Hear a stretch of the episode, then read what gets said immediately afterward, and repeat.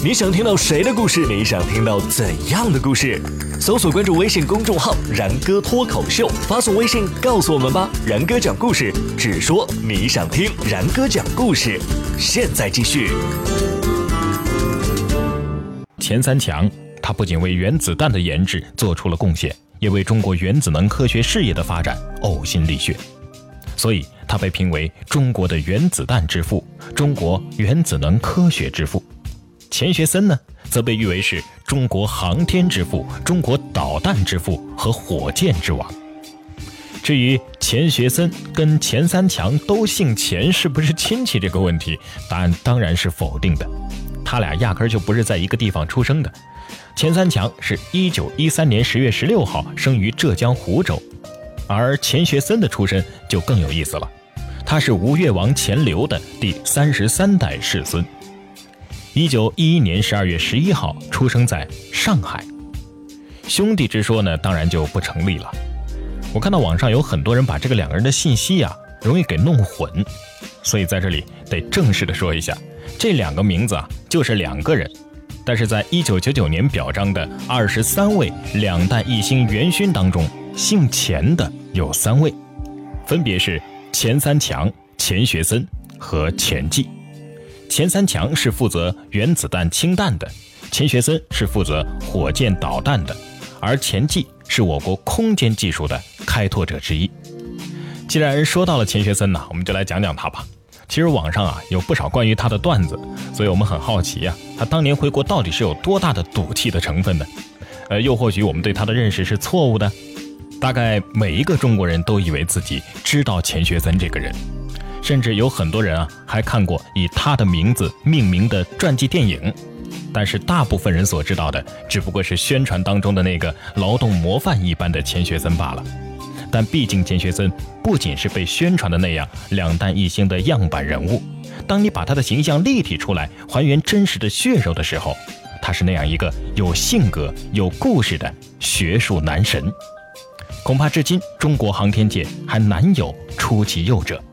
他不仅是咱们中国人心目当中的模范人物，也是美国人心中杰出的科学家。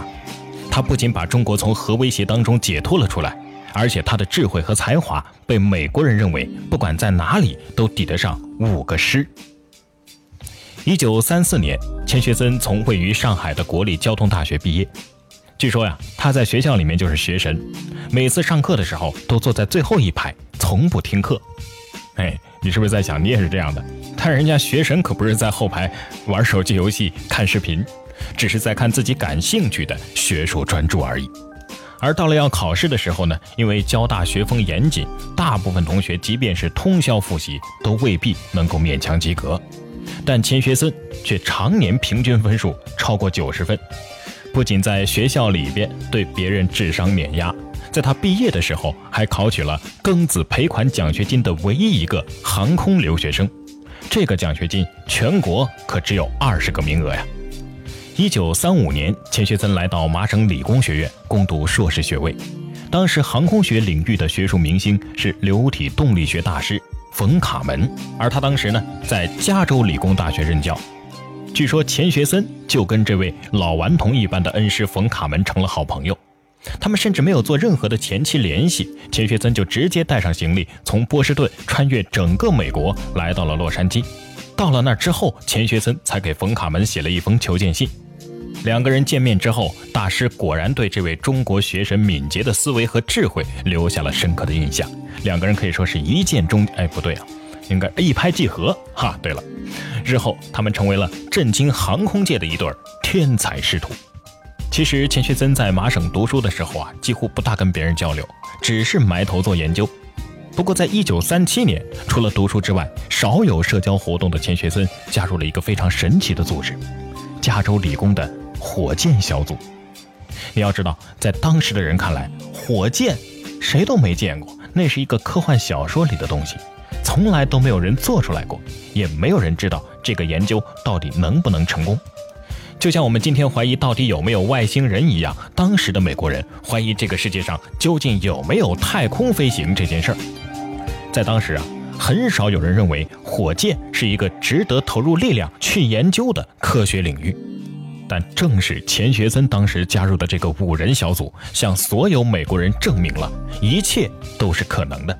后来，他们被认为是美国国家航空航天局喷气推进实验室的五位创始人。一九三八年五月，他们终于取得了巨大的成功。这不仅引起加州理工师生的围观，而且被美联社的记者进行了报道，并且成为了举国皆知的大新闻。到了一九四零年。虽然说美国没有正式参战，但是实际上全国已经进入了战争状态。很快，钱学森所在的火箭小组被军方看中，开始拨出可观的经费支持他们的火箭研究。一九四二年，在冯卡门的推荐下，钱学森获得了国家安全认可证，获准参加海陆空三军、国防部、科学研究发展局等一切核心军事机密的工作。他在美国的火箭研制工作中做出了巨大的贡献，于是他就这样跨入了五角大楼。要知道，他并不是美国公民呐，而是持中国护照的外国人。不仅如此，他还被五角大楼授予了一枚金指徽章，可以参与最高的国防机密。从此，他的研究重心也彻底的从航空转向了火箭，走上一代火箭专家的巅峰之路。此后几年是钱学森一生当中最成绩斐然的时光了。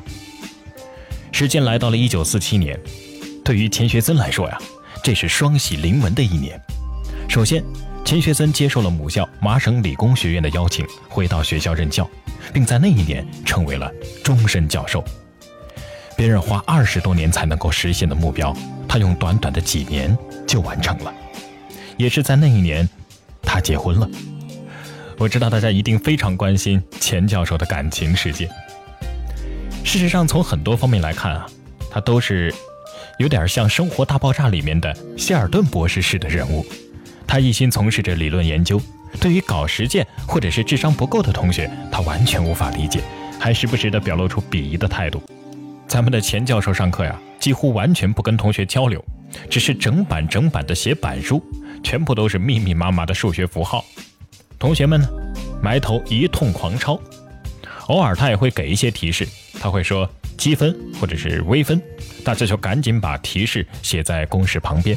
但是你永远都搞不清楚他所指的是哪一个等式。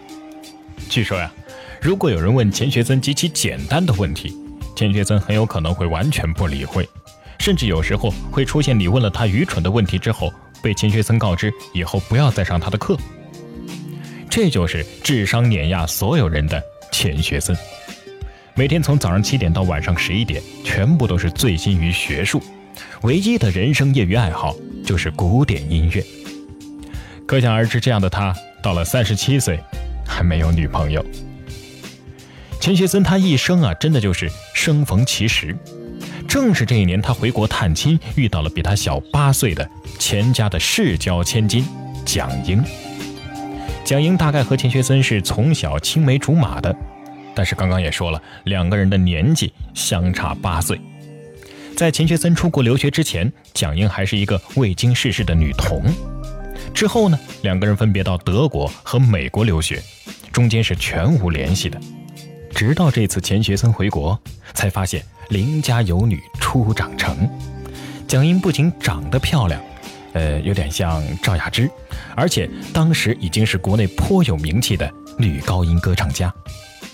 我们前面已经说过了，钱学森除了学术之外的唯一爱好就是古典音乐，而蒋英呢，刚好是女高音歌唱家。连钱学森自己都开玩笑说呀：“哎呀，蒋英真是蒋家从小给我养的童养媳呀。”话说智商过人、情商捉急的钱学森，并不懂得如何追妹子。只知道每天赶到蒋家去，看起来是想找机会和蒋英聊天，但实际上只能和蒋老夫人聊天。到了他要回美国的时候，他单刀直入地问蒋英：“你跟我去美国吧。”这么直接都吓到人家姑娘了，所以蒋英当时啊，以不愿意与家人分离为由，拒绝了钱学森。